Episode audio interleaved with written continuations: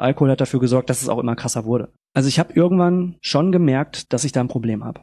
Und es gab diesen einen Moment, also ich habe Musik studiert und das war ein emotionaler Moment. Ich saß in meinem Zimmer, habe meine drei Gitarren angeschaut und habe nichts mehr gefühlt. Und ich habe so gerne Gitarre gespielt. Ich habe so gerne Musik studiert und Songs geschrieben und mit meiner Band war ich gerne unterwegs und ich habe irgendwann nichts mehr gefühlt. Das war dieser Porno-Tiefpunkt. Da hat bei mir was geklickt. Ich mache mir hier scheinbar mit meinem Verhalten etwas kaputt, was ich eigentlich nie in Frage gestellt habe, was mein größter Traum war.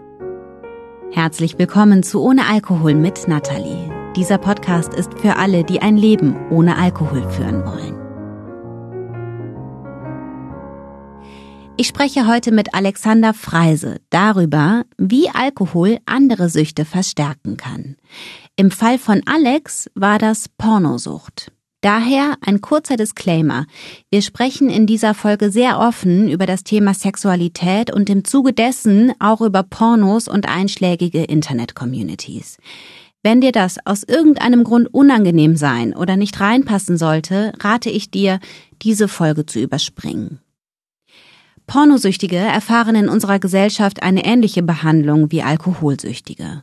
Betroffene schämen sich auch hier leider in Grund und Boden, was auch hier leider oft dazu führt, dass sie sich viel zu spät Hilfe suchen. Umso schöner finde ich es, dass Alex heute so offen darüber spricht und anderen mit seiner Geschichte helfen möchte. Alex ist 35 Jahre alt und lebt mit seiner Partnerin in Köln. Er hat in den Niederlanden Musik und Musikmanagement studiert und spielt dort immer noch Gitarre in einer Band. Beruflich arbeitet er seit 2017 als Podcast Consultant. Das heißt also, er hilft Firmen oder Privatpersonen bei der Entwicklung, Produktion und Vermarktung von Podcasts. Einen eigenen Podcast betreibt er auch. Der heißt Bewusst Leben und den verlinke ich dir natürlich in den Show Notes. Alex fing schon mit zwölf Jahren an, Alkohol zu trinken. Über seine Kindheit sagt er, die war schön, war behütet und meine Eltern haben mir gute Werte mitgegeben. Aber als Alexander zwölf ist, kommt es zur Katastrophe. Sein Vater stirbt an Bauchspeicheldrüsenkrebs. Um diesen Verlust, um diesen krassen Schmerz irgendwie aushalten zu können, sucht Alex nach Mechanismen, um ihn gar nicht erst fühlen zu müssen.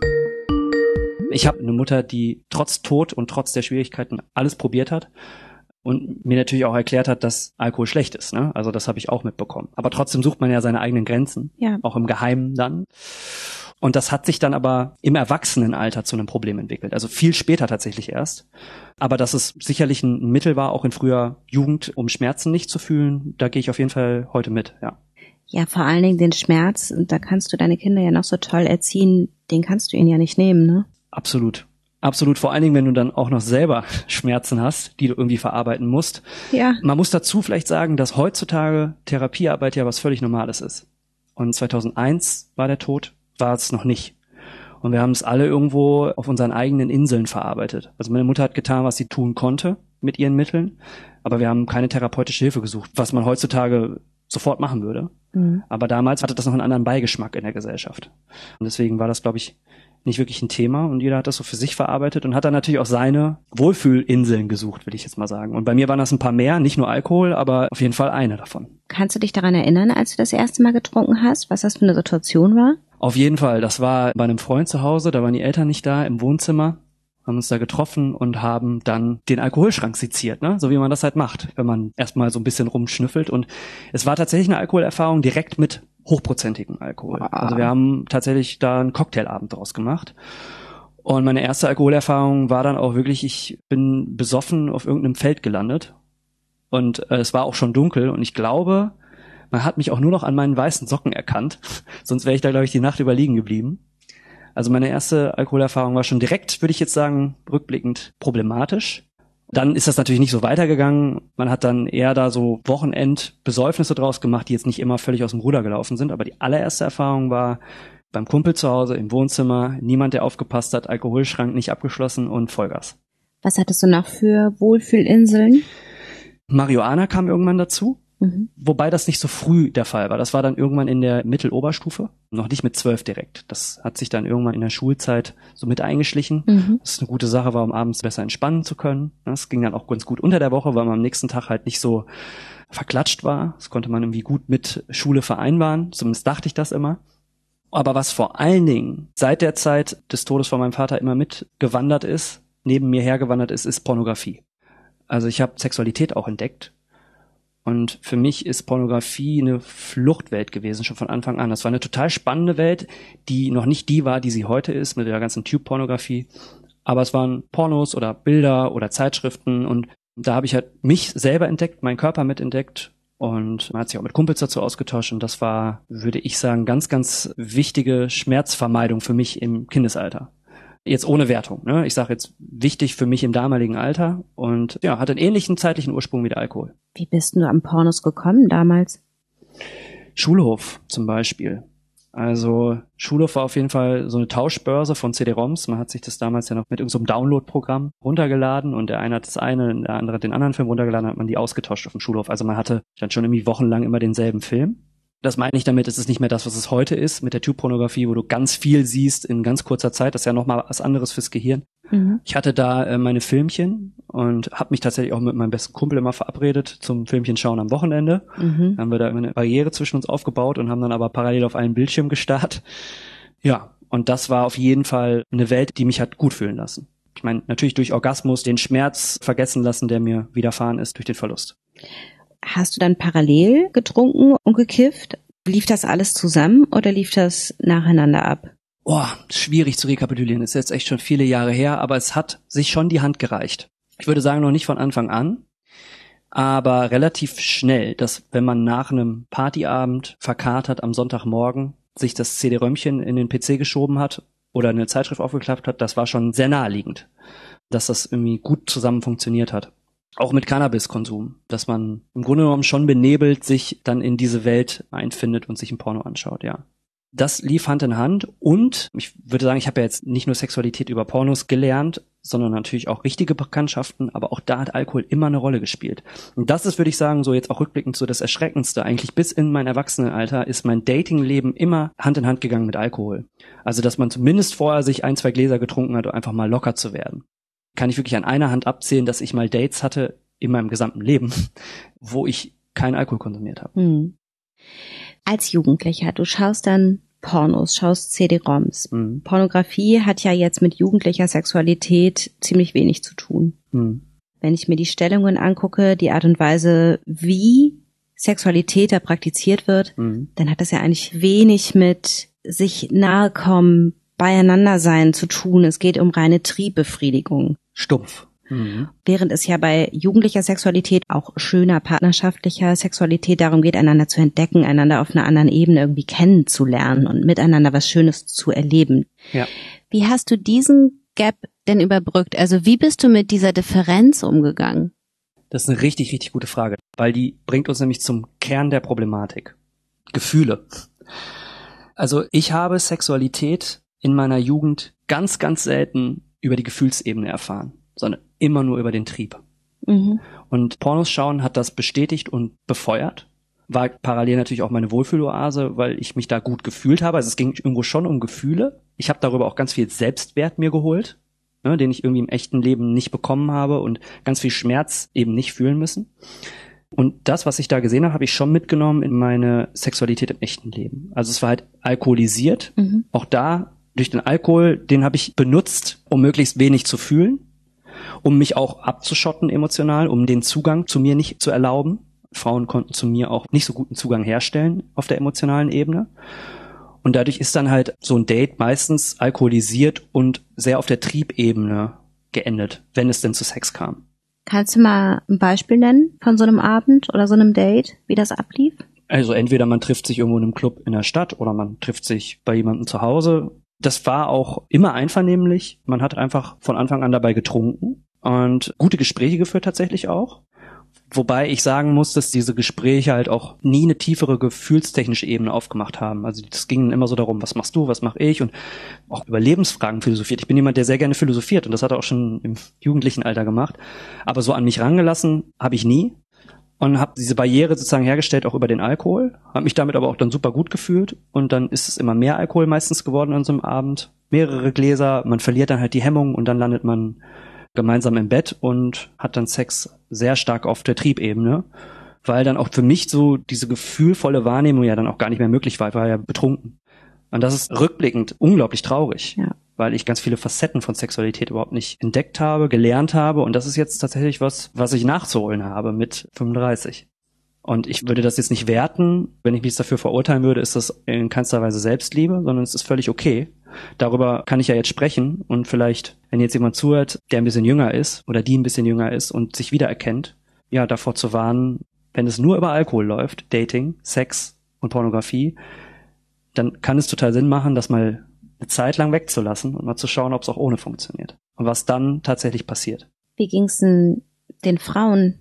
Haben die sich emotional auch so abschotten können? Es ist schwierig, weil ich gar nicht so für einzelne Personen sprechen möchte. Es war ja immer einvernehmlich. Und ich glaube, Gleiches gesetzt sich gern mit Gleichem. Also ich habe mir sicherlich auch Partnerinnen gesucht, die ähnlich problematischen Zugang zu ihren Gefühlen haben, so dass man da sich gegenseitig nicht auf den Schlips tritt mit Bedürfnissen, die der andere nicht erfüllen kann. Und so haben natürlich Abende gut funktioniert. Wenn man sich dann häufiger gedatet hat und dann Gefühle mit ins Spiel kamen, dann habe ich relativ schnell die Schotten dicht gemacht. Und die Art und Weise, wie ich die Schotten dicht gemacht habe, dass ich mich da nicht mehr gemeldet habe und weil ich vielleicht auch nicht so einen hohen Selbstwert hatte, da irgendwie vielleicht gesagt habe, ah, wir treffen uns doch nochmal und wir haben uns dann doch nicht getroffen. Das ist eine Sache, wo ich nicht stolz drauf bin.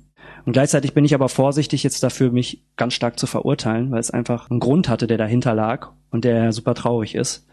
Das kann man schwer pauschalisieren, ne? weil jede Person ist anders, mit der ich gedatet habe, aber ich glaube, dass ich mir oft auch Menschen gesucht habe, die ähnlich ticken wie ich. Ist es damals manchmal zu dir durchgedrungen, wie scheiße du dich verhältst? Ja, aber da habe ich dann einfach den Kontakt abgebrochen, bin dann nicht groß weiter in den Austausch gegangen ich spreche jetzt hier mit dir hauptsächlich über das Thema Alkohol. Ich habe auch schon andere Auftritte gemacht, wo ich tatsächlich für den schwierigen Umgang mit Pornografie sensibilisiert habe. Und durch solche Auftritte haben sich Bekanntschaften von damals gemeldet. Und dann sind wir in den Austausch gegangen. Und dann hatte ich auch mal die Möglichkeit, mal eine Entschuldigung anzubieten. Und da sind mir auch mal ein paar Sachen um die Ohren geflogen. Und es ist total gut gewesen. Aber das ging hauptsächlich darum, also wie gesagt, es war immer einvernehmlich, aber meistens von meiner Seite aus einfach gefühlstechnisch kalt. Mhm. Das ist halt ne, der Selbstschutz, der dahinter steht. Gefühle nicht zulassen, weil Gefühle für mich ab dem zwölften Lebensjahr waren eher ein problemhaftes Feld. Was ist denn dir da um die Ohren geflogen? Finde ich ja interessant, dass sich da Frauen bei dir gemeldet haben. Ja, dass zum Beispiel eben das nicht so toll war, dass ich mich nicht mehr gemeldet habe. Mhm. Und dass nach einem feuchtfröhlichen Abend oder zwei da einfach Punktstille geherrscht hat. Du hast sie geghostet, ja? Genau. Mhm. Und dass da mehr erwartet wurde, als das in meiner Realität irgendwie gegeben war. Jetzt, wenn man nüchtern im Leben steht und Dinge wahrnimmt und viel stärker mit seinen Gefühlen und auch der Liebe zu sich selbst in Kontakt tritt, dann kommen solche Nachrichten jetzt natürlich ganz anders an, als dass die damals angekommen sind, an mir abgeprallt. Ja. Von mir. Ja. Völlig scheißegal. Ich bin auf die nächste Partynacht gegangen und habe mir das nächste Dating organisiert. Es ist halt an mir abgeprallt, aber weil Gefühle und Emotionen keinen Raum bekommen haben, weil ich da Angst vor hatte. Und das ist halt eine Sache, die dann eben mit harter Arbeit irgendwann dann ins Leben gekommen ist. Und das ist total toll, dass das so passiert ist. Ja, das ist interessant. Ich hatte ja auch solche Abende. Mhm. Und hatte auch ganz oft so das Gefühl, ey, wir haben so ein tolles Gespräch geführt, wir haben uns so gut verstanden und so. Warum ist jetzt Funkstille? Okay. Heute denke ich, das hatte auch viel mit meinem Alkoholkonsum zu tun, weil ich dann irgendwann schon auch abgestürzt bin und ich glaube, dass sich die Leute dann in Sicherheit gebracht haben, ab einem gewissen Punkt. Aber zum Teil ist das auch nach One-Night-Stands passiert, mhm. die echt schön angefangen haben als super tolles Date mit tollen Gesprächen und so. Ja. Da fühle ich mich gerade so ein bisschen dran erinnert. Deswegen habe ich auch gefragt, wie ging es denn den Frauen damit? Mhm. Weil ja, das ist einvernehmlich, ich kann mich aber noch gut daran erinnern, dass ich damals oft dachte, naja, jetzt muss er ja auch mit dem schlafen, so. Mhm. Ne? Das ist genauso daneben. Ja. Weil das musst du natürlich nicht. Aber für mich gehörte das damals dazu. War ein toller Abend, war ein tolles Gespräch und ja. jetzt Nein sagen, das geht ja eigentlich nicht. Ja. Und dann stellt sich natürlich die Frage, ist das einvernehmlich? Also inwiefern ist das dann einvernehmlich oder einfach auch, inwiefern prallen da also zwei völlig dysfunktionale Muster aufeinander. Mhm. Ja. Und inwiefern sorgt der Alkohol dafür, dass eine Einvernehmlichkeit eigentlich völlig non-existent ist? Yes. Weil der Alkohol ja die Willenskraft völlig aushebelt. Absolut. Das heißt, selbst wenn du es willst, bist betrunken, du kannst nicht mehr so richtig Nein sagen.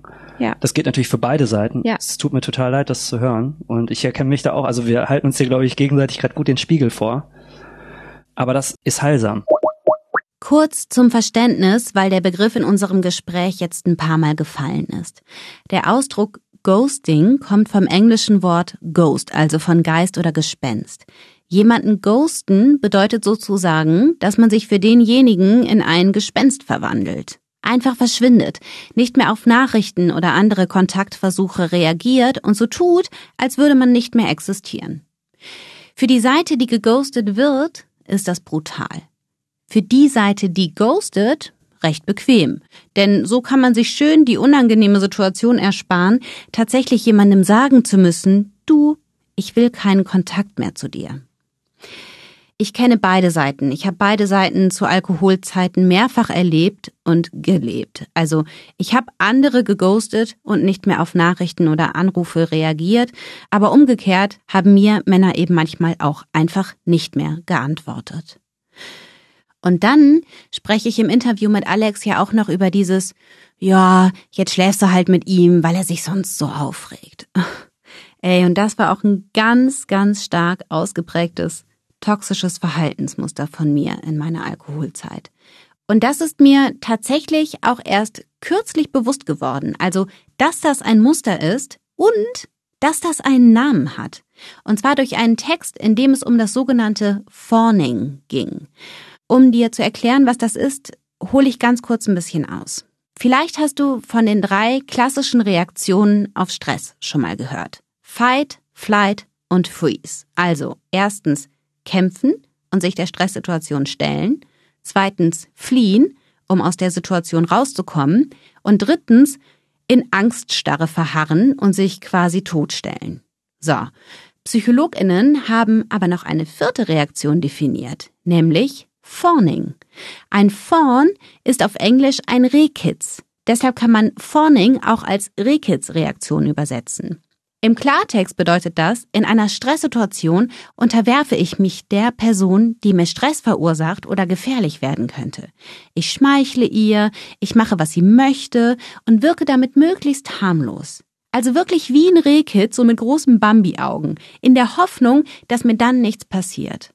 Und ich weiß noch, ich habe diesen Text gelesen und dachte, oh mein Gott, dieses Sex haben, damit er sich gut fühlt und ich meine Ruhe habe, das hat einen Namen.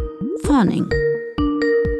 Das hatte ich tatsächlich auch ganz, ganz oft, dass ich dachte, naja gut, jetzt hat er mir den ganzen Abend finanziert, wenn ich jetzt einfach gehe, ja. so, dann flippt er aus, dann schlafe ich halt eben mit dem. War aber auch aufgrund meines Alkoholpegels schon so weg von mir, dass das halt dann auch keine große Sache war. Weißt du? Ja. So, ja. Wow. Und das ist so krass. Mhm. Ja. Ich weiß auch noch, dass ich in diesen ersten nüchternen Jahren so oft daran dachte und dann auch erstmal gefühlt habe, wie schmerzhaft das eigentlich war. Ja.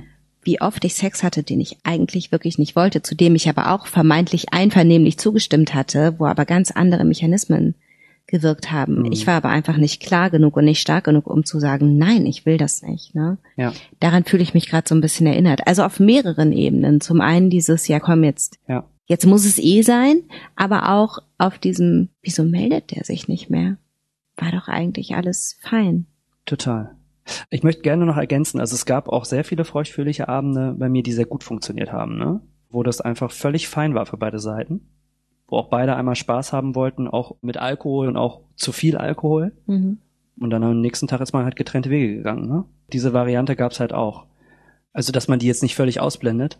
Aber das, was du beschreibst, ist die andere Seite, die ist gerade total erhellend für mich. Also hätte ich das früher gewusst, ich weiß gar nicht, ob ich mir in meiner Gefühlskälte darüber so viel Gedanken gemacht hätte, wahrscheinlich eher nicht. Aber es ist jetzt auf jeden Fall ein krasser Aha-Moment. Es ist halt eine dünne Linie, ne? Ja. Es sind halt alle Menschen mit Bedürfnissen und das Problem, glaube ich, beim Alkohol ist dieses Benebeln und nicht mehr diese feinen Nuancen wahrnehmen. Ne? Es ist ja, das genieße ich am Nüchternsein, dass man so unglaublich präsent ist im zwischenmenschlichen Beziehungen. Du nimmst ganz andere Facetten wahr. Ja. Auch durch die längere Abstinenz von Alkohol wird es für mein Gefühl immer stärker. Wenn irgendwo irgendwas zwischenmenschlich nicht schwingt, irgendwas matcht da energetisch nicht. Und dann spricht man es an. Und dann öffnet sich auf einmal eine neue Tür ja. Und man kann ganz anders in den Kontakt gehen und in den Austausch. Und das ist eine, ich würde sagen, eine Superpower, die man entdeckt, wenn man Alkohol jahrelang genutzt hat, um zu flüchten. Ja. Und ich glaube auch, dass dich Abstinenz dann auch dazu zwingt, deine Grenzen zu fühlen und irgendwann auch dazu zwingt, deine Grenzen zu wahren. Mhm. Weil es spielt ja zweierlei mit rein in das, was ich dir gerade erzählt habe. Zum einen, dass Alkohol sowieso deine Grenzen wegwischt, ja. sie im Grunde gar nicht mehr existent sind. Aber auf der anderen Seite, ich glaube, diese Grenzen, die ich jetzt habe, hätte ich auch als nüchterne Anfang 20-Jährige nicht gehabt, weil eben auch da strukturelle Dinge reinspielen, weil auch eine Gesellschaft da reinspielt, die eben eine gewisse Anforderung an Frauen hat. Ja. Also ich glaube, dass man so doppelt nüchtern wird. Auf der einen Seite bist du halt klar und hast jetzt nicht mehr diesen Sex im Sinne von, ja gut, jetzt habe ich fünf Gläser Wein getrunken und kann eh nicht mehr Nein sagen, sondern du bist auch so klar, dass du genau formulieren kannst, hier ist meine Grenze und da gehst du nicht drüber. Ja, total. Und du kannst halt viel bewusster wahrnehmen, was ist das eigene Bedürfnis und durch eine stärkere Empathie auch, was ist das Bedürfnis des anderen. Und wenn man dann eben dieses Match nicht hat, mal angenommen, ich möchte jetzt dann doch triebgesteuerten Sex haben, was ja völlig okay ist. Ne? Wenn ich einfach mal mich auf einem Date ausleben möchte und einfach nur diesen körperlichen Sex haben möchte. Aber jetzt treffe ich eine Partnerin, die Gefühle austauschen möchte und auf eine ganz andere Ebene möchte. Und wenn man sich durch Alkohol nicht benebelt und nicht nur seine Bedürfnisse wahrnimmt, sondern auch die des anderen, was ja dann ein Stückchen wegtreten ist vom Ego, dann kann man da für beide auch beschützenderweise eine Grenze ziehen, sagen, ich glaube, dass wir hier nicht zusammenfinden, sonst geht das nach hinten los. Ja, das ist schön, dass du das sagst. Weil das ist es auch, worauf ich hinaus wollte, dass Abstinenz mir eben auch gezeigt hat, ich will Partnerschaft. Mhm. Ich will mich binden. Ich bin nicht irgendwie die unkomplizierte, mit der du mal eben deinen Trieb ausleben kannst, auch wenn ich vielleicht eine Zeit lang dachte, so hat man zu sein, um irgendwie cool zu sein, aber ich bin's halt null. Ja. So, ich will eine Partnerschaft und Kinder und Stabilität und ich will, dass du dich zu mir bekennst und ich will mich zu dir bekennen, so, ne? Ja. Und das meine ich, dass du irgendwann dann so klar bist, dass du das auch verbalisieren kannst, dass du das anderen zumuten kannst nach dem Motto so, here I am und wenn das nichts für dich ist, dann geh bitte weiter, so. Total. Wundervolle Erkenntnis, oder? Also. Ja. Klingt total schön. Ja. Aber es ist eben auch schön, was du meintest mit dem, du hast auch ein viel besseres Gespür für andere. Wenn ich meinen Mann zum Beispiel umarme, ich merke haargenau, will der das jetzt gerade oder ist jetzt gerade einfach nicht die Zeit für eine feste Umarmung? Und dann ist auch okay, dann gehe ich halt wieder, ne? Mhm. Das hätte ich, also betrunken sowieso nicht, aber wahrscheinlich auch in meiner Alkoholzeit gar nicht richtig mitbekommen. Es ist tatsächlich so, ja, ich war abgestumpft ja. in jeglicher Hinsicht. Ja. Unterschreibe ich dir mit Brief und Siegel, was du da sagst. Ja, war bei mir ganz genauso. Wenn wir jetzt nochmal zurückgehen in deine Suchtzeit, wann dachtest du zum ersten Mal, ja, okay, was ich hier mache, ist irgendwie problematisch. Das sind nicht nur meine Wohlfühlinseln, sondern das kippt hier gerade. Ich habe zuallererst gemerkt, dass ich mit Pornografie und Sexualität ein Problem habe. Und mit Alkohol wusste ich wenn ich ehrlich zu mir bin, auch schon länger, habe es mir aber nicht eingestanden. Und ich glaube, das ist ja ganz viel das Problem. Ne? Mhm. Erstmal sich einzugestehen, dass man vielleicht einen problematischen Umgang mit Pornografie hat, ist ja schon krass. Ne? Und das dann auch noch zu verbalisieren im Umkreis. Und ich habe das in einer Zeit entdeckt, wo da auch in Medien noch nicht drüber berichtet wurde und das auch noch wirklich kein großes Thema war. Da wurde eher drüber gelacht. Das war schon ein großer Step. Oh, glaube ich. Ja, und Alkohol war dann, ja, also innen drin habe ich gewusst, dass der Konsum genauso problematisch ist, aber ich habe es mir nie eingestanden. Weil ich aber auch funktionieren konnte. Das ist ja auch immer so dieses, ne? Ich funktioniere ja. Mhm. Aber was heißt funktionieren? Im Job einfach in der nächsten Fluchtinsel bis zum Erbrechen zu arbeiten, um sich dann mit Alkohol zu entspannen. Also im Grunde genommen springt man von Fluchtinsel zu Fluchtinsel, ohne die Ebene darunter jemals zu sehen oder wahrzunehmen. Mit Anfang 20 beginnt Alex sein Musikstudium in den Niederlanden. Er finanziert es durch Auftritte mit seiner damaligen Band. Der Manager dieser Band wird für ihn zu der männlichen Bezugsperson in seinem Leben, also so ein bisschen wie ein Vaterersatz. Als Alex einige Jahre später wieder aus der Band aussteigt, weil er andere kreative Wege gehen möchte, bricht der Kontakt zu diesem Manager von heute auf morgen ab. Und Alex merkt, krass, das fühlt sich fast so an wie damals mit zwölf. Wieder dieser Schmerz, wieder dieser schmerzhafte Verlust. Um das nicht fühlen zu müssen, legt er einen drauf, was Vermeidungsstrategien angeht. Er fängt an, nicht mehr nur einfach Pornos zu schauen, sondern in Sexchats und auf Sexplattformen unterwegs zu sein. Eine davon heißt Chatroulette. Roulette ist im Grunde genommen, du bist in so einem Chatraum, du wirst zusammengeschaltet, zwei Kameras und du siehst einen Menschen, der Mensch sieht dich und äh, du kannst weiterklicken, wenn du willst. Oder eben nicht weiterklicken. Also es gibt's auch im nicht sexuellen Kontext, dass man sich einfach kennenlernt, ne, wie so ein Kennenlernroulette. Aber in diesem Sex-Kontext ist es, man sitzt halt meistens nackt und masturbieren vor der Kamera. Und wenn man sich dann gegenseitig anziehen findet, dann klickt man eben nicht weiter und masturbiert voneinander. Und das sind natürlich viele Männer. Äh, man sieht da halt viele männliche Genitalien aber manchmal sind da auch Frauen oder Paare dazwischen und diesen Moment, dem hechtest du halt hinterher. Ne? Genauso wie in der Pornowelt geht es ja auch gar nicht darum zu kommen, sondern es geht darum, möglichst den besten Porno zu sehen und diesen Dopaminrausch möglichst in die Länge zu ziehen. Es geht darum, dieses Glücksgefühl und dieses Adrenalin aufrechtzuerhalten, um sich gut zu fühlen. Und das hat Chatroulette äh, super gut bedient in dieser Phase. Und dann noch befeuert durch Alkohol, der ja auch ein gutes Gefühl gibt, der auch nochmal benebelt und man ist dann wie in so einer Rauschwelt, hat dafür gesorgt, dass ich in der Nacht, und das waren dann mehrere Nächte natürlich, aber in dieser ersten Nacht wirklich bis in die Morgenstunden, bis es draußen wieder hell wurde, vor diesem Laptop saß im Badezimmer und parallel auch noch irgendwie getextet habe mit Damen, mit denen ich mich getroffen habe. Da ist dann tatsächlich auch sogar noch eine Bekanntschaft vorbeigekommen. Ging alles drunter und drüber. Da habe ich auf jeden Fall schon gemerkt, wow, hier läuft auf jeden Fall krass was aus dem Ruder. Da konnte ich gar nicht mehr von ablassen. Wenn du mich fragst, so gab es diese Momente, wo Sex und Alkohol sich die Klinke in die Hand gegeben haben, das war einer davon. Es ist so total interessant zu sehen, was das auch für Parallelen hat. Irgendwann reichen dir Pornos gar nicht mehr. Es muss einfach was krasseres kommen. Ja, das Abstumpfen. Ja. Exakt das ist es. Wie lang ging das mit dieser Chatroulette-Phase? Also die war ongoing. Das war dann ein Teil meiner Pornowelt. Mhm. Ich habe es eine Zeit lang halt exzessiv betrieben und dann irgendwann andere Sachen entdeckt, also Plattformen, auf denen man sich anmeldet, die wie Social Media sind, aber halt darauf ausgelegt sind, sexuelle Kontakte herzustellen. Mhm. Also im Grunde genommen Facebook oder Instagram auf Sex. Mhm. Mit Sexbildern musst du dich anmelden, hast einen Chat, hast eine Profilseite, wo du dich darstellst. Und das hat mich richtig auch reingesogen. Und da habe ich dann die Grenzen auch verschwimmen lassen zwischen virtueller und realer Welt. Dann habe ich mich auch irgendwann getroffen. Und ähm, da war natürlich Alkohol auch gesetzt. Hattest du gar keine Erektionsprobleme? Nee, nie gehabt. Bei mir war es glücklicherweise nie ein Thema. Es war eigentlich immer nur Hauptsache krasser und Alkohol hat dafür gesorgt, dass es auch immer krasser wurde. Chatroulette war die Tür zu einer ganz neuen Fluchtinsel, will ich mal sagen, ja. Also ich habe irgendwann schon gemerkt, dass ich da ein Problem habe. Und es gab diesen einen Moment, also ich habe Musik studiert und das war ein emotionaler Moment. Ich saß in meinem Zimmer, habe meine drei Gitarren angeschaut und habe nichts mehr gefühlt. Und ich habe so gerne Gitarre gespielt. Ich habe so gerne Musik studiert und Songs geschrieben und mit meiner Band war ich gerne unterwegs und ich habe irgendwann nichts mehr gefühlt. Das war dieser Porno-Tiefpunkt.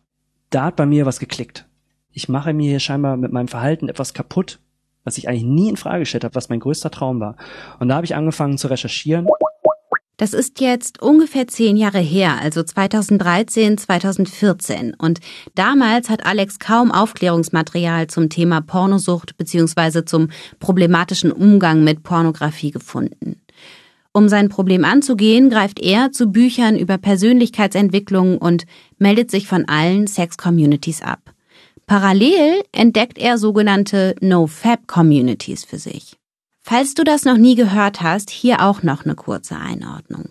To fab ist ein englischer Slangbegriff, kann man am ehesten mit sich einen runterholen übersetzen. No fab bedeutet also genau das, nicht zu tun. Und nun müssen wir ein bisschen differenzieren. Das allererste Internetforum zu dieser No-Fab-Bewegung entstand 2011. Dort haben sich anfangs Männer ausgetauscht, die einfach glaubten, es sei gesünder, sich nicht selbst zu befriedigen. Mit der Zeit kamen dann immer mehr Männer dazu, die schrieben, ey, shit, ich bin irgendwie süchtig nach Pornos, ich kann das nicht kontrollieren. Männer also, die dort offen über diese Suchtthematik diskutierten und sich gegenseitig darin bestärkten, sowohl auf Pornos als auch auf Selbstbefriedigung zu verzichten. Was ja erstmal recht harmlos klingt, ne? Wie eine Selbsthilfegruppe halt. No-Fab-Communities landen aber auch immer wieder in den Negativschlagzeilen. Das liegt einerseits daran, dass sich in manchen dieser Foren radikale, antisemitische und verschwörungstheoretische Auswüchse entwickelt haben, was übrigens ganz häufig der Fall ist, wenn Internet-Communities nicht moderiert werden. In manchen dieser Foren toben sich auch Sektenfänger oder Anti-Porno-Aktivisten aus. Andererseits geraten NoFap-Communities durch Kritik von Ärztinnen, Psychologinnen und Wissenschaftlerinnen in Negativschlagzeilen, weil einige dort propagierte angebliche Vorteile von Enthaltsamkeit jeglicher wissenschaftlicher Grundlage entbehren. Heißt, vieles von dem, was in diesen Foren angepriesen wird, gilt in Fachkreisen als unseriös, veraltet oder als viel zu stark vereinfacht. Also, wie gesagt, bitte aufpassen und differenzieren, wenn es um diese unterschiedlichen NoFap-Foren geht. Alex macht das zum Glück es gibt nicht die eine NoFap-Community. Es gibt ganz verschiedene. Deswegen bin ich vorsichtig. Es gibt ganz viele Foren, mhm. ganz viele Gründer und ganz viele Intentionen dahinter. Und man muss halt gucken, dass man nicht in die falschen Gruppen gerät. Aber ich war auch gar nicht sehr lange in diesen Gruppen und ich war auch nur in, in ein oder zwei und habe nur positive Erfahrungen damit gemacht. Aber das ist halt immer schwierig, wenn du Suchender bist und du hast ein Problem und du suchst Hilfe und reichst die Hand aus, da kann halt immer die falsche Person vorbeikommen und dir die Hand geben und dich in etwas reinziehen, was du nicht willst. Ich war auch eine sehr vulnerable Person, das hätte völlig nach hinten losgehen können. Ich hatte das Glück, dass ich in der richtigen Gruppe gelandet bin, wo man offen geteilt hat, dass man sich eingesteht, ein Problem mit Pornografie zu haben und auch darüber hinaus. Ne? Also ich habe mich auch darin wiedergefunden, ey, oh, ich habe das auch von Porno in die reale Welt übertragen und ich sehe Grenzen nicht mehr und so weiter und so fort. Für mich war einfach nur der Aha-Moment, ich bin nicht alleine und ich habe hier ein Problem und es nehmen mich Leute ernst. Mhm. Da ist schon mal jemand durchgegangen und das steckt dahinter. Es ging ganz ehrlich erstmal nur darum, wieder in Balance zu kommen im Leben. Ich hatte aber auch das Glück, dass ich einen guten Freundeskreis um mich herum habe, auch mal Props an meine Band und an die Menschen um mich herum, auch meine Family, denen ich das irgendwann auch offen erzählt habe. Ist natürlich auch nicht leicht, ne, wenn du mit zum Beispiel Mami über eine Pornosucht redest. Oh. Aber zu wissen, dass mich meine Familie und meine Freunde bedingungslos auf dem Weg unterstützt haben und applaudiert haben bei den Auftritten, gesagt haben, Alex, krass, was du machst. Das hat natürlich auch dafür gesorgt, dass ich da vielleicht nicht offen war für irgendwie was Radikales oder Komisches. Mhm. Und das probiere ich jetzt tatsächlich auch weiterzugeben. Ne? Also deswegen finde ich es total toll, dass wir jetzt im Podcast darüber sprechen und dass du auch die Ebene aufmachst zum Thema Pornografie. Es geht ja hier eigentlich um Alkohol, aber Alkohol ist immer mitgewandert. Das war eine ganz essentielle Komponente, die auch es mir ganz schwer gemacht hat, von Pornografie loszukommen. Und Alkohol ist ein Faktor, der eben dazu beiträgt, dass man sehr unbewusste Entscheidungen trifft. Du hast dann wegen deiner Pornosucht eine Therapie angefangen. Ja. Wie lief das ab? Ich bin dann nach meinem Studium nach Köln gezogen, habe dann meine Freundin kennengelernt, bin da in diese Beziehung rein und habe tatsächlich offen kommuniziert, was ich für ein Problem habe. Es war auch nicht so einfach, das so zu erklären und vor allen Dingen noch viel schwieriger, dass sie wirklich versteht, was für ein Problem das ist. Wobei sie ihr eigenes Päckchen zu tragen hatte, das meinte ich ja eingangs, ne, gleichgesetzt sich gern mit gleich. Also sie hatte auch ihre Probleme und deswegen hat sie mich besser verstanden als vielleicht eine andere Person das hätte tun können und hat mich auf dem Weg unterstützt. Aber ich habe tatsächlich es alleine nie geschafft, diesen Pornokonsum wirklich in den Griff zu bekommen und auch nicht den Alkoholkonsum. Mhm. Und ich bin ganz dankbar für diese Beziehung, weil wir sehr viel reflektiert haben. Im Grunde genommen bin ich durch meine Beziehung irgendwann zu einer Therapie gekommen. Aber alleine hätte ich das wahrscheinlich nicht so schnell geschafft.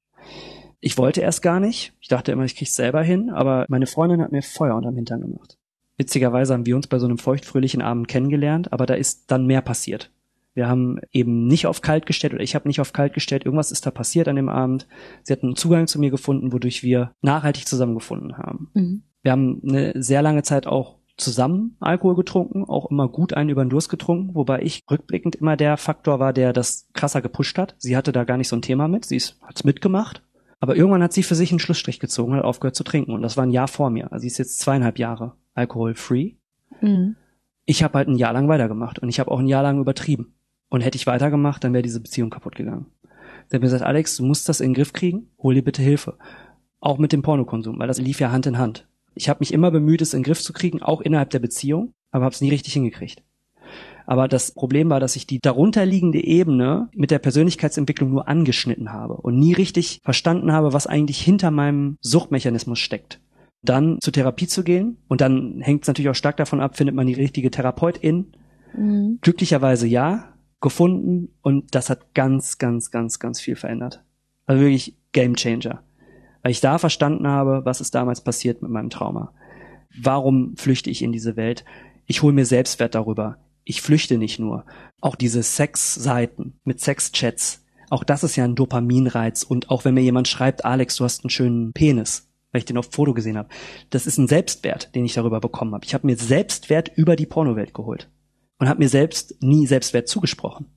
Und Alkohol als Faktor dazwischen hat nie dazu beigetragen, dass ich mir Selbstwert gegeben habe, sondern Alkohol ist deswegen, würde ich sagen, so gefährlich, weil er Illusionen erweckt. Mhm. Von wegen, du fühlst dich gut, du hast doch Selbstwert oder dass man auch mal Emotionen zeigt. Man heult ja auch mal ganz gerne, wenn man besoffen ist. Aber das ist ja nur eine ganz oberflächliche Ebene und eigentlich eine Illusionsebene, weil es ist ja nicht wirkliches Heulen. Also es ist ja nur durch den Alkohol forciert, aber mal wirklich nüchtern zu weinen, weil man ein Trauma verarbeitet, weil man Kontakt hat zu seinem inneren Kind. Das ist eine ganz, ganz andere Ebene. Und die Therapie hat dafür gesorgt, dass diese Tür erst aufgegangen ist. Weil am Ende machst du es ja selbst, ne? Also der Therapeut oder die Therapeutin therapiert dich ja nicht, aber es wird dir ein Weg gezeigt. Und wenn mir meine Freundin nicht so einen Dampf gemacht hätte und ich diesen Weg nicht gegangen wäre, wäre ich jetzt heute nicht da. Und dann würden wir wahrscheinlich auch heute nicht sprechen. Und wie hat deine Therapeutin dir diesen Weg gezeigt? Was hat sie da konkret gemacht mit dir? Also erstmal, es gibt ja unterschiedliche Therapieformen. Ich habe eine Zeit lang Schematherapie gemacht und Verhaltenstherapie. Erstmal, um mein Verhalten in den Griff zu bekommen. Mhm. Das heißt, wenn ein Urge kommt, ne, also ein Verlangen, den Laptop aufzuklappen und Pornos zu konsumieren, was kann ich dann tun? Was sind die Alternativen? So rein auf der verhaltenstechnischen Ebene. Und du musst dir vorstellen, beim Pornosüchtigen ist es so, der ist zu Hause mit seinem Laptop quasi nonstop wie der Alkoholiker in der Bar. Mhm. Es sei denn, du installierst Dinge auf deinem Laptop und entwickelst Mechanismen der Verhaltenstherapie, die dich eben davor beschützen. Was hast du gemacht? Zum Beispiel habe ich Geräte von mir komplett formatiert und clean gemacht. Ich arbeite mit einem iPad und einem Laptop und einem Smartphone. Ich habe mir nur noch erlaubt, auf dem Smartphone Pornos zu schauen. Also habe zwei Geräte erstmal ausgeschlossen vom Konsum, mhm. weil der hat ja überall stattgefunden, grenzenlos. Habe gesagt, ich formatiere das Ding und habe gesagt, das ist ein Arbeitsgerät. Da passiert kein Entertainment drauf. Und weil auf meinem Smartphone auch Apps wie Social Media sind, die ja auch irgendwo so ein bisschen problematisch sind und einen auch da reinziehen können, ne? man kann ja auf Social Media ganz viel Einfallstore finden für Pornografie, habe ich mir das da erlaubt. Einfach um nicht, also dieses komplette Verbot sorgt eben dafür, dass man wieder auch Wege drumherum findet. Das hat total geholfen.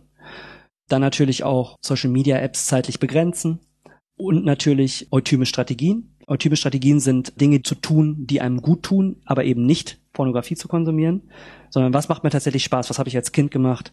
Skateboard fahren oder joggen gehen oder ich bin wirklich jemand, der einfach gerne ins Fitnessstudio geht. Aus dem Haus rausgehen, unter Leute gehen. Mhm. Und nicht mit sich alleine bleiben. Das sind so, das sind mal so relativ simple Tipps. Da gibt es ganz, ganz viele von. Da könnte ich jetzt Stunden darüber reden, was du machen kannst. Aber auf der Verhaltensebene. Und Schematherapie ist ja dann nochmal so diese Komponente, okay, wie kommst du mit deinen Gefühlen in Berührung? Mhm. Ne, das ist ja mein Hauptproblem gewesen dass ich Gefühle nicht zugelassen habe. Und da ist zum Beispiel als Tool die Meditation ganz stark in mein Leben gekommen und auch heute noch. Dass man sich hinsetzt und sich Zeit mit sich selber einpriorisiert und eben anfängt, diese Mauer zwischen sich und seinem Herzen und seinen Emotionen ein Stück weit kleiner zu machen. Und das funktioniert dann jedes Mal, wenn du dich hinsetzt und dich auf dich selber konzentrierst, ganz gut. Und in den Meditationen haben wir dann angefangen, auch in den Therapiesitzungen mein inneres Kind zu besuchen. Mhm. Ja, und mit meinem damaligen Ich was verletzt wurde, Kontakt aufzunehmen und es zu versorgen. Es ist wie so eine Zeitreise, die man dann in seinem Kopf macht. Und in der Therapiesession kann man sich das so vorstellen, dass der Therapeut dabei ist oder die Therapeutin und sagt, okay, ich bin dabei, es kann nichts passieren. Was siehst du? Beschreib mal. Ich bin dabei, du musst dir keine Sorgen machen. Und über diesen Weg sind wir dann langsam hingekommen hin zu Traumatherapie, dass man sich eben dem Trauma nähert. Mhm. Und wenn man sich dem Trauma nähert, dann kann man sich darauf gefasst machen, dass auch Rückschläge kommen, dass man auch mal wieder in Suchtmuster zurückverfällt das ist völlig normal, weil man da die Schmerzen ankratzt, die nie angeguckt wurden. Also man guckt unter den Teppich, den man nie hochgehoben hat. Deswegen ist es auch total gut, dass man Begleitung hat. Mhm. In dem Zuge, und jetzt schlage ich den Bogen zum Alkohol, habe ich tatsächlich auf der Reise entdeckt, wow, ich habe ein richtig krasses Problem mit Alkohol. Mhm. Ich hatte erst eine Therapeutin und dann einen Therapeuten, das hat gewechselt, manchmal ist das halt einfach so, ne? Aber die kannten sich auch, es ist perfekt gelaufen. Aber ich hatte die Nummer von dem Therapeuten. Und in diesen Sessions mit dem inneren Kind und dem Trauma und so weiter habe ich auch Rückfälle erlitten aber so krasse Rückfälle, dass ich irgendwann unter der Woche besoffen in einem Biergarten saß. Rappelvoll, habe ich mir einfach Bier reingeknallt, weil ich es nicht mehr ertragen habe. Aber irgendwas in mir drin hat dann gesagt, Alex, was du hier machst, ist so die falsche Richtung und habe meinem Therapeuten eine SMS geschrieben. Mhm. Und der hat sofort geantwortet und wir haben das natürlich dann ganz oben auf die Agenda gesetzt bei unserer nächsten Session. Und da war das erste Mal, dass er mir gesagt hat, Alex, ich würde mir von dir wünschen, wenn du mal zwei Wochen ohne Alkohol probierst zu erleben. Und das war, wenn man das das erste Mal so vor die Füße geknallt bekommt, auch erstmal, ja, das richtige Feedback zur richtigen Zeit. Und da muss es bei einem selber natürlich auch Klick machen, man muss es natürlich auch wollen. Ich hatte zum Glück noch den Druck meiner Freundin, die das total unterstützt hat, weil sie ja auch schon auf dem Weg war. Es sind ein paar Facetten zusammengekommen. Aber genau, das, so ist der Weg in Kurzform über Pornografie, Therapie hinzu, ich erkenne jetzt, ich habe ein Alkoholproblem gegangen, ja. Und dann hast du zwei Wochen aufgehört zu trinken? Ja, aber es gab auch nochmal Rückschläge. Ich habe es beim ersten Mal nicht geschafft, ich habe es auch beim zweiten Mal nicht geschafft. In Situationen, die so krass kognitiv verbunden waren mit Alkohol konsumieren. Und das sind auch immer noch die Momente, die sind besonders schwer. Selbst wenn man ein halbes Jahr, ein Jahr oder anderthalb Jahre jetzt bei mir ohne Alkohol ist, gibt Momente, die nicht einfach sind, weil sie einfach ganz krass triggern. Weil man so daran gewöhnt ist, in den Momenten Alkohol getrunken zu haben. Das war bei mir Situation mit der Familie, weil ich da immer ganz schwer ausgehalten habe, weil da einfach jeder natürlich auf seiner eigenen Insel diesen Tod von meinem Vater verarbeitet hat und niemand hat so richtig getraut, sich darüber zu sprechen. Und dann hat man sich halt lieber auf ein Bierchen abends getroffen und aus dem Bierchen wurden bei mir zumindest halt immer fünf, sechs, sieben, acht Bier, bis ich rappelvoll war. Mhm. Also im Familienkontext war die große Herausforderung. Es klappt mittlerweile top-notch so, aber das war echt am Anfang Rückfall-Moment. Was ist mit Schmerz? Schmerz ist jetzt etwas, was ich annehme. Aber wie war es, als du die ersten Male gefühlt hast, was du da all diese Jahrzehnte nicht gefühlt hast? Unglaublich brutal und geheult. Geheult ohne Ende. Wir haben ja auch viel über Geschlechterrollen gesprochen. Das muss man dann auch als Mann mal akzeptieren, dass man auch mal weint und dass man auch mal weinen darf. Mir hat mal jemand in meiner Familie gesagt, damals als mein Vater gestorben ist, das habe ich in der Therapie auch aufgearbeitet. Alex, du bist jetzt der Mann im Haus du musst jetzt den Laden zusammenhalten, musst jetzt stark sein. Nein, oh Gott. Und dieser Glaubenssatz hat sich natürlich durchgetragen. Es hat natürlich auch so dieses, du darfst nichts fühlen, du musst jetzt stark sein, du musst ein Man sein. Das hat sich ja durchgezogen. Immer noch, immer noch behindert nicht das zu heulen und Gefühle zuzulassen. Aber ich bekomme es stärker hin. Ich glaube, jeder Mensch muss seinen eigenen Zugang dazu finden. Auch jeder Mann muss seinen eigenen Zugang zu seinen Gefühlen wiederentdecken. Bei mir ist es die Meditation, die mir hilft in Kombination mit der richtigen Musik. Musik ist bei mir ein ganz krasses Einfalltor für Emotionen. Das liegt vielleicht auch daran, weil ich einfach einen besonderen Bezug zu habe. Ich habe, muss ich vielleicht dazu sagen, nicht nur die Pornoinsel entdeckt damals, als mein Vater gestorben ist, sondern ich habe auch Gitarre entdeckt. Also ich habe auch schöne Sachen entdeckt, die ich gerne mache mhm. und wäre sonst nie zum Musikstudium gekommen. Und mein Learning der letzten Monate ist so, ich habe damals vom Leben tatsächlich die Schlüssel in die Hand bekommen, um mit diesem Tod umzugehen. Nur als Kind habe ich es noch nicht gereilt und ich darf es jetzt lernen. Schlüssel Sexualität und Schlüssel Musik. Und mit diesen beiden Schlüsseln darf ich jetzt lernen, nochmal neu umzugehen. Weil Musik öffnet mir tatsächlich wirklich mein Herz. Gerade so Meditation mit der richtigen Musik. Und Sexualität ist auch ein Weg, um wieder zu meinen Gefühlen zu finden. Ich muss nur diese Verbindung jetzt langsam wieder etablieren. Diese ganzen Aha-Momente, die kamen halt über die Therapie, weil du da lernst, hinzugucken, was sind denn Glaubenssätze, die ich mit mir rumtrage, die so kontraproduktiv sind und was ist die Ebene unter diesen Fluchtinseln. Dieser Schmerz, wie lang dauert das oder wie lange hat das in deinem Fall gedauert, bis du damit zurechtgekommen bist, bis das okay war, den zu fühlen oder bis er nachgelassen hat? Ist ein fortlaufender Prozess, ist immer noch ein Prozess. Aber wenn man das erste Mal in seinem Leben komplett mal eine halbe Stunde durchheult, weil Dinge hochkommen, die schmerzhaft sind, dann ist das super heilsam. Man muss es einfach nur zulassen. Da reicht schon eine Begegnung mit sich selbst, die ganz viel heilen kann. Also ich habe dadurch gelernt und akzeptiert, ey, ich darf weinen. So. Mhm. Vor drei, vier Wochen oder so saß ich im Café und habe mir so eine Ambient-Musik angehört und habe übers Leben nachgedacht und habe angefangen zu weinen. Mhm. Einfach so, aus dem Nichts. Und dann ist man natürlich ganz schnell wieder so, oh, ich bin in der Öffentlichkeit, ich darf nicht weinen. Ne, was könnten die Leute von mir denken? Völliger Bullshit. Es ist total geil, da zu sitzen. Und dann sollen doch Leute sehen, dass ich Tränen in den Augen habe für mich ist es eine Riesenerrungenschaft, weil ich gerade meinen Gefühlen nahe gekommen bin und ich kann mir den Moment halt einfach nicht aussuchen, wann das passiert. Und ich würde sagen, dass es immer wieder Momente gibt, die schwer sind, wo Schmerzen hochkommen, wo ich die Neigung habe zu flüchten. Die Fluchtoption Alkohol ist gestrichen, so. Das heißt, ich muss mir einen anderen Weg finden. Entweder ich stelle mich der Emotion, dem Gefühl, was da hochkommt, oder aber ich gehe zum Sport, wenn ich jetzt einfach keine Zeit dafür habe oder es einfach nicht aushalten kann, oder ich habe einfach mal viel zu tun und arbeite dann. Aber ich bin mir viel bewusster, dass Arbeit, Sport auch alles Möglichkeiten sind, um vor Gefühlen wegzurennen und nehmen das jetzt einfach alles bewusster wahr. Ja. Aber es hilft massiv, Alkohol als diese Komponente rauszustreichen, weil die so benebelt, ja. dass man diese Dinge nicht mehr bewusst wahrnimmt. Wie ist es denn heute, Sex zu haben? Weil das ist ja der Punkt. Alkohol kannst du weglassen. Das ist ja eigentlich ganz geil. Ja. Aber du hast eine Freundin. Schwierig.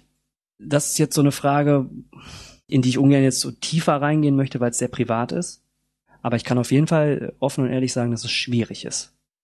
Dass ich versuche, Sexualität wieder zu verbinden mit Gefühl. Und was für mich gut funktioniert, ist tatsächlich über Kuscheln und Streicheln. Erstmal so Dinge, die gar nicht so stark im Zusammenhang stehen jetzt mit, ich benutze jetzt mein Geschlechtsorgan, sondern Sexualität kann ja viel mehr sein. Mhm. Sexualität kann auch das Streicheln mit einer Feder über den ganzen Körper sein. Und Gänsehaut, die ich dann irgendwie auf der Schulter bekomme, kann ja auch eine sexuelle Erregung sein. Also da bin ich gerade auf so einer Reise, die würde ich sagen noch ganz am Anfang ist. Ja. Und vor allen Dingen, ich glaube, die Message, die ich hier unbedingt noch machen möchte, ist, ich werde immer mal wieder auch noch mal rückfällig und gucke mir ein Porno an. Das ist nicht so wie mit dem Alkohol. Es ist ganz schwer, das komplett aus dem Leben zu streichen, weil Sexualität ja ein Grundbedürfnis ist. Das es funktioniert für mich nicht, das völlig zu streichen. Das heißt, ich habe den Weg über meine Freundin, dass man sich da auf einer ganz anderen Ebene nähert. Aber es gibt auch in mir trotzdem diesen triebgesteuerten Alex oder der Alex, der einen Wunsch nach Trieb hat. Und das ist okay. Wenn ich mich dafür verurteile, spreche ich mir wieder keine Selbstliebe zu in dem Moment. Und dann passiert genau das Gegenteil, ist nämlich kontraproduktiv. Ich nehme mich nicht so an, wie ich gerade bin. Und den Spagat muss ich gerade machen, auch mit dem, okay, jetzt ist hier gerade ein Fluchtmechanismus und das ist jetzt gerade triebgesteuert, ein triebgesteuertes Bedürfnis. Aber den Unterschied erkennt man auch besser, wenn man sich nicht völlig einen reinzwirbelt mit Alkohol. Also das Ziel ist es, diese beiden Anteile zu vereinen. Ja, ich weiß nicht, ob es das Ziel ist, zumindest anzunähern oder beiden Raum zu geben, glücklich zu sein und vor allen Dingen aber auch, dass die Partnerin glücklich ist. Es gehören ja immer zwei dazu. Es geht jetzt nicht darum, dass ausschließlich ich mein Glück jetzt erfahre. Mhm. Also wir sind da sehr viel im Austausch. Aber ich probiere da nicht so viel Druck in Form von einer Zielformulierung draufzusetzen, sondern ich gucke, wo ich rauskomme, solange ich bei mir bleibe und bei meinen Gefühlen bleibe und versuche mich nicht zu verurteilen und auch nicht für Rückfälle. Also wenn jemand jetzt zuhört, der ein Problem mit Pornografie hat, Rückfall passiert, ist nicht schlimm.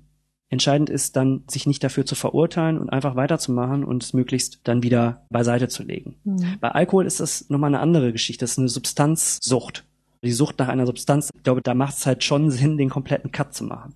Bei Pornografie bin ich vorsichtig zu sagen, du musst jetzt abstinent sein und diese Abstinenz erzwingen. Ich würde darauf achten, als Süchtiger eben das möglichst in geringem Maße zu konsumieren, aber wenn ein Rückfall passiert, dann eben sich nicht für dafür zu verurteilen und einfach weiterzumachen. Ich finde es ganz interessant, wenn man auf dieser Verhaltensebene unterwegs ist. Ich hatte das ja mit dem Essen. Ne? Mhm. Ich war ja auch essgestört und Essen kannst du auch nicht lassen. Ja. Und es ist tatsächlich viel, also ich habe es auch als komplexer empfunden, dieses Verhalten zu regulieren, sag ich mal. Ja. Weil du kommst ja nicht raus. Du musst da tatsächlich einen Weg finden, dass der Stress daraus geht und dass diese Funktion daraus geht. Ja. Das ist anspruchsvoll. Ich meine, mit dem Trinken aufzuhören ist auch anspruchsvoll. Absolut. Definitiv. Aber das ist wirklich interessant. Das ist eine andere Form von suchtfrei werden als abstinent zu werden. Ich muss an der Stelle sagen, und ich darf das auch sagen, meine Freundin, ihr Päckchen, was sie trägt, ist genau das. Mhm. Ja, eine Essstörung. Mhm. Und deswegen verstehen wir uns so gut. Weil das beides Probleme sind, die du nicht einfach so rausstreichen kannst, sondern die mit dir mitlaufen und du sensibel für sein musst. Mhm. Das hat mir auch nochmal eine ganz andere Ebene eröffnet im Umgang mit ihr. Ja. ja? Ich bin derjenige, der meistens kocht. Und was funktioniert und was funktioniert nicht. Und vielleicht nicht so oft über Essen reden und da irgendwie eine andere Herangehensweise finden. Ne, also es gibt da ja ganz viele Facetten, das ist ja auch wieder sehr individuell, aber da mit Verständnis mit umzugehen, mit diesem Problem, ist super herausfordernd. Aber ich glaube, dass ich das ganz gut hinbekomme, weil ich selber ein Problem habe, was tricky ist. Und sie auf der anderen Seite genau das Problem auch besser versteht. Was ist schön, dass ihr euch da gegenseitig voranbringt und unterstützt und das nutzt, um eben Verständnis zu vermitteln. Es ist nicht einfach, ne? Ja, glaube ich. Ja, ja. Also es hat auch schon oft gekracht deswegen, aber entscheidend ist, glaube ich, immer wieder zu reflektieren, sich hinzusetzen und wieder die gemeinsame Ebene zu finden. Also es klingt im Gespräch immer einfacher, als es am Ende ist, mhm. aber es ist total heilsam, ja, auf jeden Fall.